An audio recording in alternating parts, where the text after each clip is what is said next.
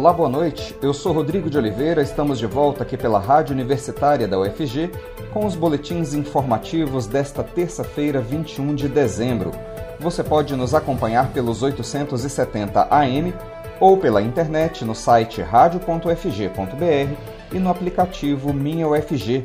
Os boletins da Rádio Universitária estão disponíveis também em formato de podcast nas principais plataformas digitais. Ibama desmantela esquemas de extração ilegal de madeira na Amazônia.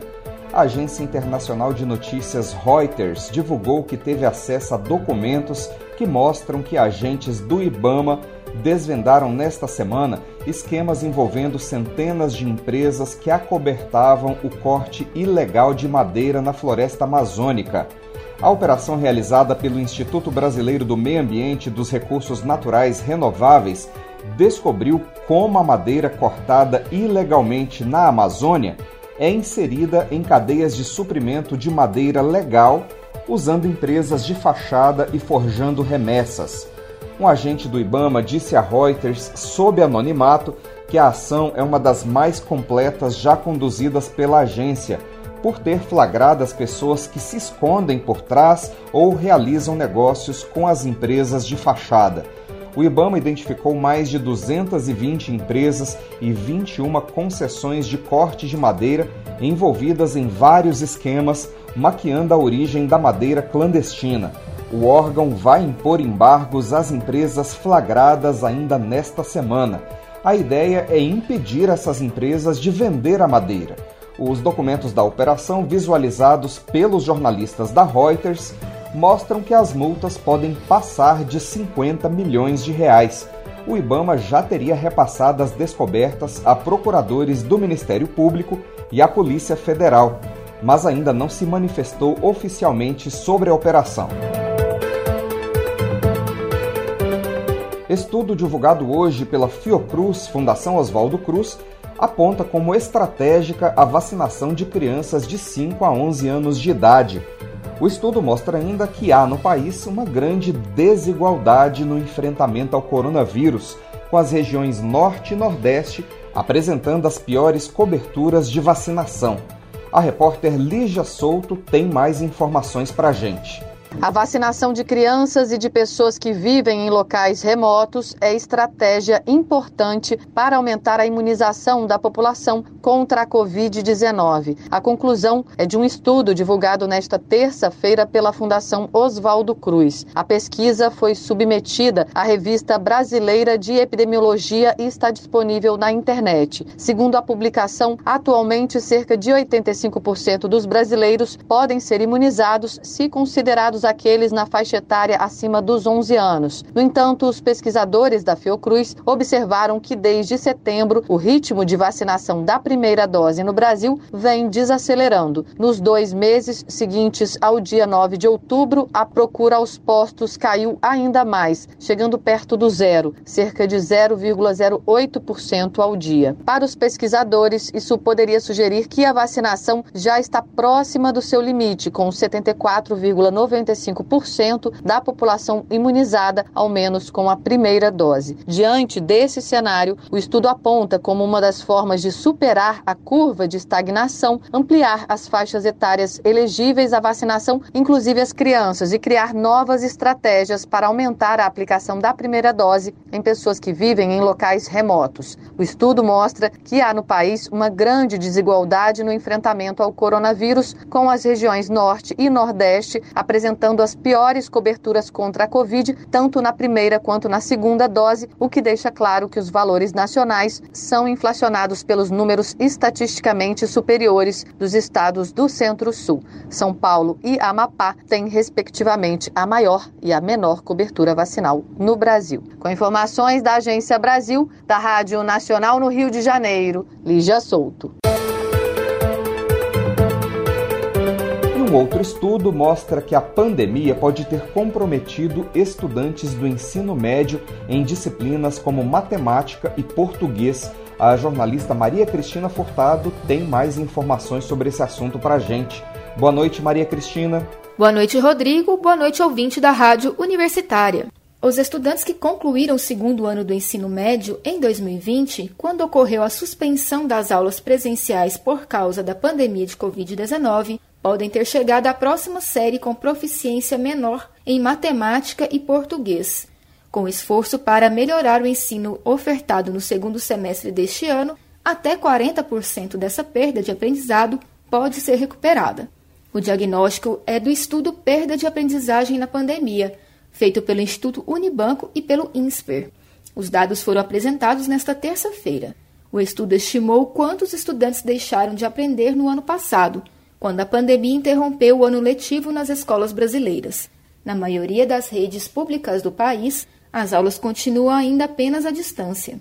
Diante da ausência de avaliações em larga escala para identificar o déficit, o estudo estimou a perda de aprendizagem em três cenários: com alta adesão ao ensino remoto, com baixa adesão e sem nenhuma estratégia à distância. Para simulações, o economista Ricardo Paes de Barro, pesquisador do INSPER, se baseou em estudo anterior que já havia calculado o impacto do absenteísmo na educação. Este indicador identificou que, para cada dia de aula perdido, o estudante não deixa de aprender o conteúdo daquele dia, mas sofre também uma perda adicional equivalente a 1,55 dia de aula. Por referência, foi considerado que um aluno brasileiro tipicamente aprende ao longo de todo o ensino médio 20 pontos a mais em português e 15 em matemática em média, em relação à sua pontuação no ensino fundamental.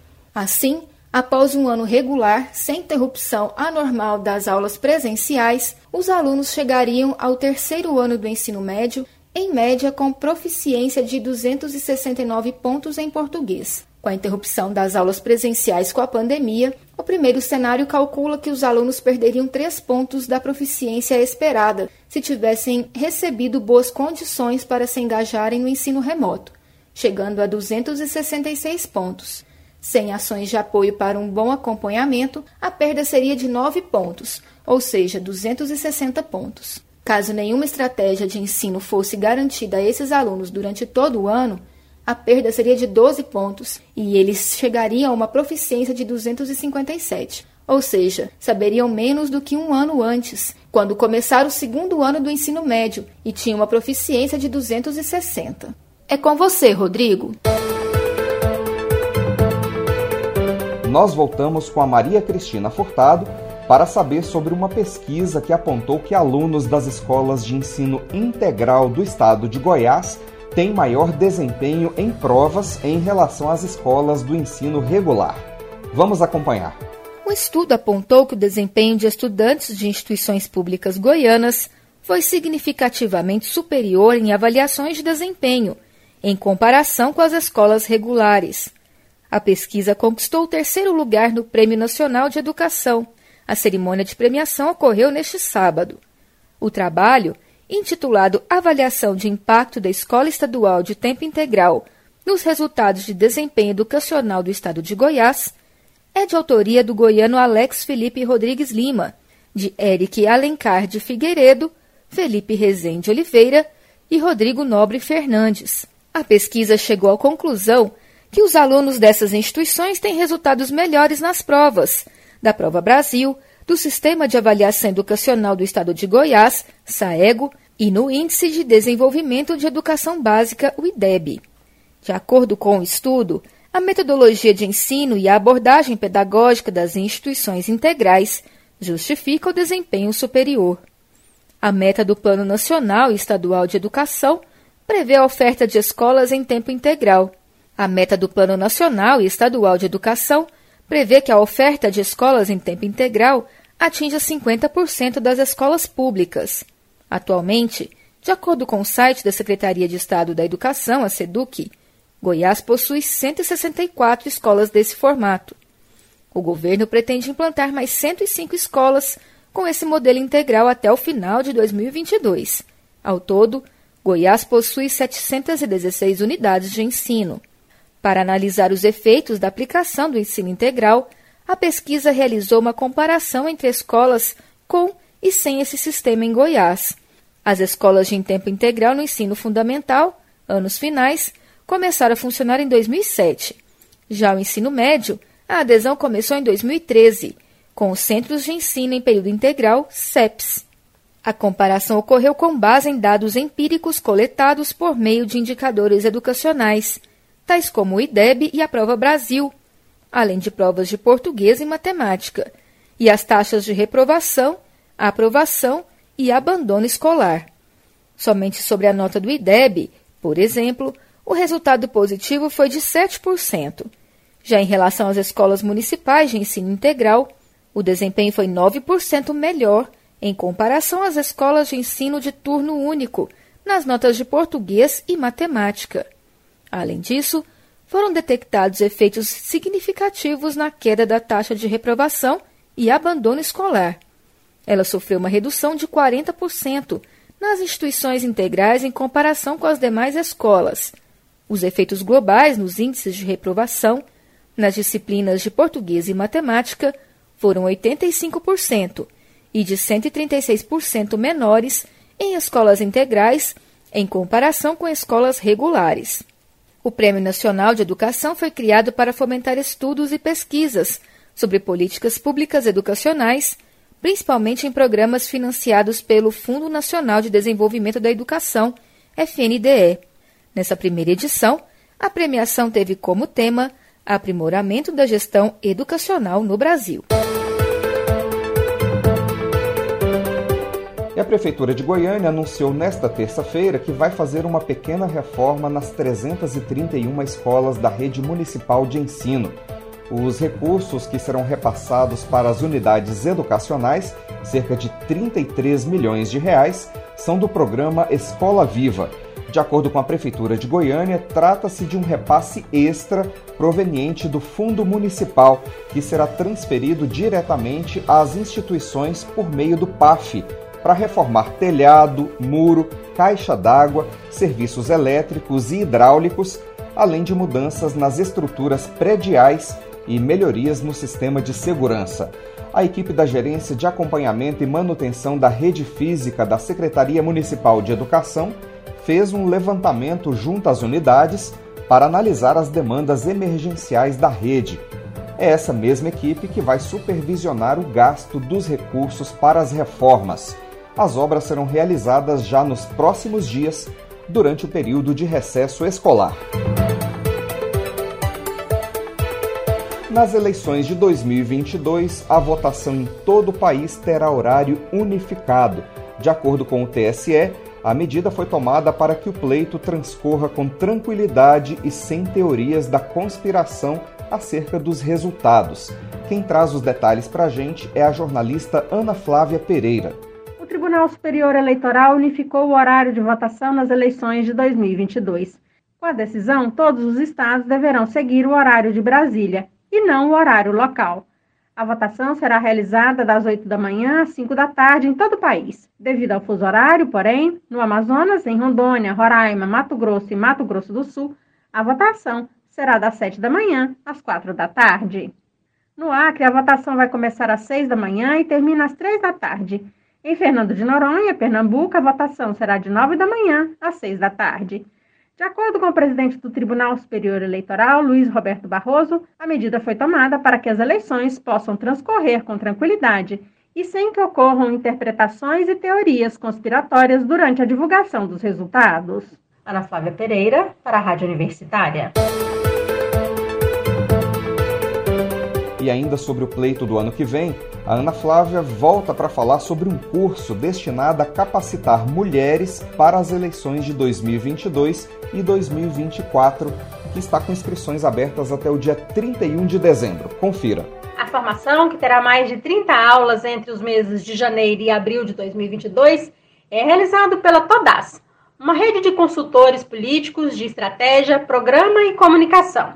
As interessadas devem acessar o site todas, todas com Z, né? .com.br. A qualificação contará com estrategistas, publicitários e especialistas em comunicação política que atuaram em campanhas presidenciais no Brasil, América Latina e Europa. A ideia do curso é contribuir para corrigir um dado que revela que as mulheres no Brasil, mesmo sendo a maioria da população, 51,8%, são apenas 16% no Congresso. De acordo com o Mapa das Mulheres na Política de 2019, relatório publicado pela Organização das Nações Unidas e pela União Interparlamentar, o Brasil ocupa a posição de número 134 dentre 193 nações no ranking de representatividade feminina no parlamento. Segundo os especialistas, apesar da cota de 30% do fundo partidário para candidaturas femininas, prevista em lei brasileira, a realidade é que os homens são maioria nas presidências e gestão dos partidos e destinam mais recursos às campanhas masculinas. Segundo o Tribunal Superior Eleitoral, das mulheres que concorreram às eleições em 2014, 81% não receberam verbas de financiamento externo. Entre os homens, o número cai para 67%. No Brasil, também ainda há a prática partidária de fomentar candidaturas laranjas, simplesmente para compor a cota feminina nas chapas. Ana Flávia Pereira, para a Rádio Universitária. Ontem, durante o programa Boa Semana UFG, o reitor Edivar Madureira Brasil falou sobre o respaldo jurídico para que a Universidade Federal de Goiás possa exigir o passaporte de vacinação contra a Covid no retorno das aulas presenciais a partir do dia 17 de janeiro. O passaporte de vacinação será obrigatório para estudantes, professores, servidores e para qualquer cidadão que circule pelos campos da UFG. Vamos ouvir. Claro que é uma decisão ainda em caráter liminar, esse assunto ainda está sendo discutido no, no país todo, no, no, Supremo ainda tem decisões para andar, mas não deixa de ter sido um reconhecimento da autonomia universitária. A Defensoria Pública da União questionou a UFG é, sobre isso, nós fizemos um, um arrazoado e o juiz, né, baseado principalmente na Constituição Federal, no direito à saúde de todos, é, mesmo leva-se em conta que existe o direito individual de não se vacinar, mas o direito coletivo se, se superpõe a isso. E com isso é, foi dada essa decisão né, que nos respalda para avançarmos. Agora nós estamos trabalhando na, numa instrução normativa ou num instrumento que não sabemos se vai ser instrução normativa, se vai ser uma portaria, que vai disciplinar a forma de exigência do passaporte vacinal. Temos o respaldo, agora temos que operacionalizar. Porque na nossa resolução, vamos lembrar bem aqui os, os nossos, aqueles que nos acompanham, a gente é, constou que vai ser o público da universidade, ou seja, professores, técnicos administrativos, estudantes, terceirizados e público externo. Ou seja, na Universidade Federal de Goiás, a expectativa é que não tenhamos nenhuma pessoa circulando nas suas dependências sem a vacinação. Isso é o que foi decidido. E claro que para fazer valer essa resolução, é, exige de todos nós um comprometimento, porque é impossível você fiscalizar é, a universidade na sua grandeza toda. Imagine você Quantos prédios, prédios separados, prédios isolados um do outro. Se a gente não tiver o compromisso aí dos dirigentes de unidades, dirigentes de órgãos, e mais do que isso, né, não podemos também transferir isso para os dirigentes da comunidade universitária, que majoritariamente é, defende o passaporte de vacinação. Majoritariamente. Eu diria para você que nós estamos aí na casa de bem acima de 80% das pessoas da comunidade defendem. Então, talvez isso que vai nos facilitar a, a fazer essa fiscalização e fazer valer essa resolução e essa decisão judicial. Já está resolvido, é dia 17 de janeiro, né, o início das aulas, da retomada das aulas, que agora vão ser em uma quantidade maior é, presencialmente. Então, a partir do dia 17 de janeiro, está valendo essa medida. Nós devemos terminar o nosso GT, que trabalha o retorno presencial, é, já tem uma minuta. Nós devemos discutir essa minuta com diretores de órgãos, diretores de unidade, provavelmente ainda nessa semana, ou mais tardar na próxima, porque algumas medidas terão que ser implementadas e exigirá algum preparo. Dia 17 vai chegar rápido, né? Passa, chegou o Natal, chegou ano novo, chegou a foto da nova gestão da UFG, e aí já começam as atividades. A área urbanizável de Goiânia pode aumentar 18% caso a atualização do plano diretor seja aprovada. A ausência de mapas sobre as áreas em discussão gera polêmica nesse processo. Mais informações com a jornalista Maria Cristina Furtado. A área urbanizável que fará parte do novo desenho de Goiânia, caso a proposta em debate na atualização do plano diretor seja aprovada, terá cerca de 133 quilômetros quadrados, o que corresponderia a 18% do território da cidade. O cálculo foi feito com base em informações colhidas com técnicos e vereadores. O tamanho ainda não está definido, visto que novas áreas podem ser incluídas ou substituídas. No entanto, o aumento da área urbana pode chegar a 30%, saindo dos atuais 444 quilômetros quadrados para 579 quilômetros quadrados. O adiamento da entrega do relatório final da comissão mista sobre a matéria fez também com que houvesse mais tempo para novas emendas e discussões. A área urbanizável só vai ser conhecida oficialmente com a publicação do documento, que deve ocorrer em janeiro. Na manhã desta segunda-feira, a Câmara publicou o chamamento para a nova audiência pública, marcada para o dia 4 de janeiro, às 9 horas da manhã. A medida atende à decisão judicial que concedeu mandato de segurança em pedido do vereador Mauro Ruben, do PT, em dar um prazo de 15 dias entre a convocação e a realização do debate sobre o projeto, de acordo com o Estatuto das Cidades e a Resolução 25-2005 do Conselho das Cidades, com cidades. A relatora da proposta, vereadora Sabrina Garcês, do PSD, afirmou que o relatório será finalizado após o debate do projeto, quando se conhecerá também os mapas com a área urbana, as áreas rurais e a área urbanizável. Sabrina não adiantou qual será o tamanho de cada uma das áreas e informou que isso ainda está em processo de construção. Ela disse que a base para a escolha da área urbanizável é o desenho feito pela consultoria Instituto de Desenvolvimento Tecnológico do Centro-Oeste, contratada pela Câmara em 2020 para auxiliar os vereadores na análise da atualização do plano diretor. O estudo em questão foi pedido pelos parlamentares e culminou na polêmica emenda que propôs ampliar a macrozona urbana de Goiânia em cerca de 32%.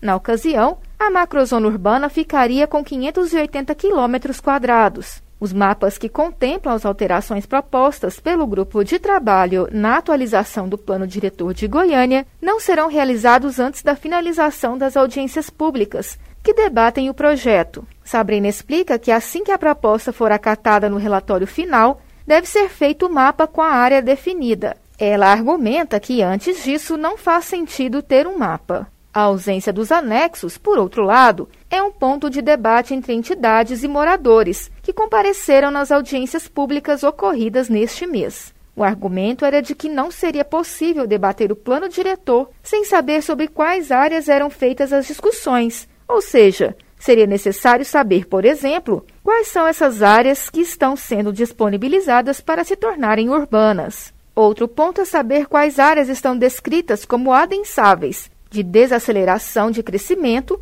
ou mesmo adensamento básico. O mapa permitiria verificar o trajeto dos corredores de adensamento, que são os locais em que há maior permissão para a construção de moradias. Essa ausência de informações deu base às ações judiciais do Ministério Público do Estado de Goiás e do vereador Mauro Ruben, que pediam a suspensão da tramitação, pois prejudicam a participação da população nas audiências públicas. Maria Cristina Furtado para a Rádio Universitária. Procon orienta sobre compra de presentes de Natal. Pesquisar antes de comprar, verificar a política de troca do estabelecimento e conferir opiniões de outros consumidores acerca de sites são algumas das dicas para as compras da data. Com a chegada do Natal e do Ano Novo, o Procon Goiânia reforça as orientações para auxiliar a população na hora das compras de presentes e também em casos de trocas. De acordo com a presidente do órgão, Carolina Pereira, uma dica importante é planejar e pesquisar os preços antecipadamente para evitar compras por impulso e o endividamento.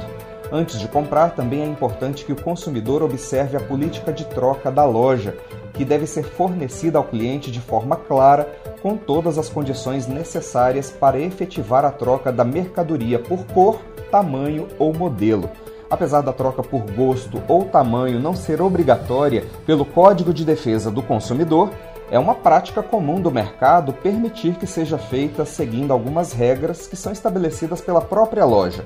Por isso, é importante que a informação esteja clara para o consumidor na hora da compra.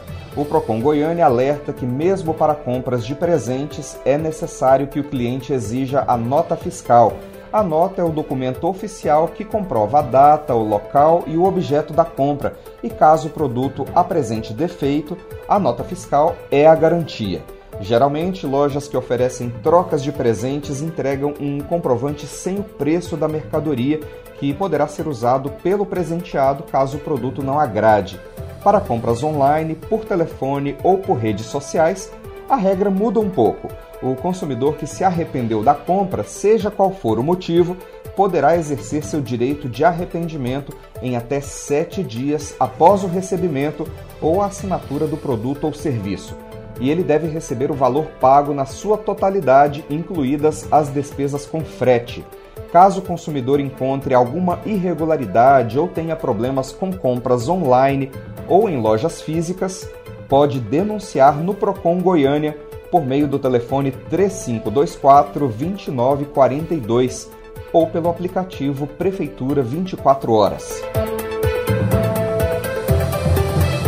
A Secult, Secretaria Municipal de Cultura, publicou hoje no Diário Oficial do Município a homologação final da Lei Aldir Blanc. Os processos aprovados já começaram a ser pagos e todos serão quitados até o próximo dia 31 de dezembro. A Secult divulgou que recebeu 995 inscrições no edital e que a classe artística será beneficiada com pouco mais de 4 milhões e 200 mil reais. Os projetos beneficiados visam a criação de conteúdo em plataformas digitais com acesso gratuito ao público. Entre eles estão ações formativas, como oficinas, rodas de conversa, palestras e workshops, além de performances, shows, musicais, exibição de filmes, exposições, lançamento de livros e saraus. E o verão começa hoje com forte influência do fenômeno Laninha. Até março teremos dias mais longos, temperaturas mais altas, mais umidade e chuvas constantes em boa parte do país. O repórter Leandro Martins tem mais informações para gente. O verão começa nesta terça-feira, 21 de dezembro, no Brasil e em todo o hemisfério sul. A estação, que vai até 20 de março, tem como característica os dias mais longos do ano, as temperaturas mais altas, o aumento da umidade e chuvas constantes em boa parte do país. E neste verão, pela segunda vez consecutiva, será sentido o fenômeno climático conhecido como Laninha. O alerta é da Administração Oceânica e Atmosférica Nacional dos Estados Unidos. A meteorologista do INMET, o Instituto Nacional de Meteorologia, Andréa Ramos, diz que o fenômeno começou a ser sentido no início de novembro, com influência no clima brasileiro. Ela aponta as recentes chuvas que causaram alagamentos em vários municípios da Bahia e comenta sobre as características do Laninha. Molanina ele joga chuvas mais para o centro-norte do país. Os acumulados de chuvas estão aí se mostrando, estão bastante significativos. E, em compensação, na região sul, no sinal da Laninha, é a seca, tendo aí períodos de estiagem, tem ocorrências de chuvas, mas são chuvas rápidas. O motivo do Laninha influir no clima é que o fenômeno promove mudança anormal de pressão da atmosfera no Oceano Pacífico, causando seu resfriamento. O final do verão será entre os dias 20 ou 21 de março, quando acontece o fenômeno astronômico do equinócio, período quando o Sol incide com maior intensidade nas regiões próximas à linha do Equador. Da Rádio Nacional em Brasília, Leandro Martins. Nós teremos mais notícias amanhã no boletim das 10 horas da manhã. Continue acompanhando nossa programação pelos 870 AM e pela internet no site radio.ufg.br e no aplicativo Minha UFG. Nós também estamos nas redes sociais. Curta nossa página no Instagram e no Facebook. E use máscara em locais públicos, mesmo se você já estiver vacinado. O uso da máscara pode ajudar a frear a transmissão do coronavírus. Rodrigo de Oliveira para a Rádio Universitária.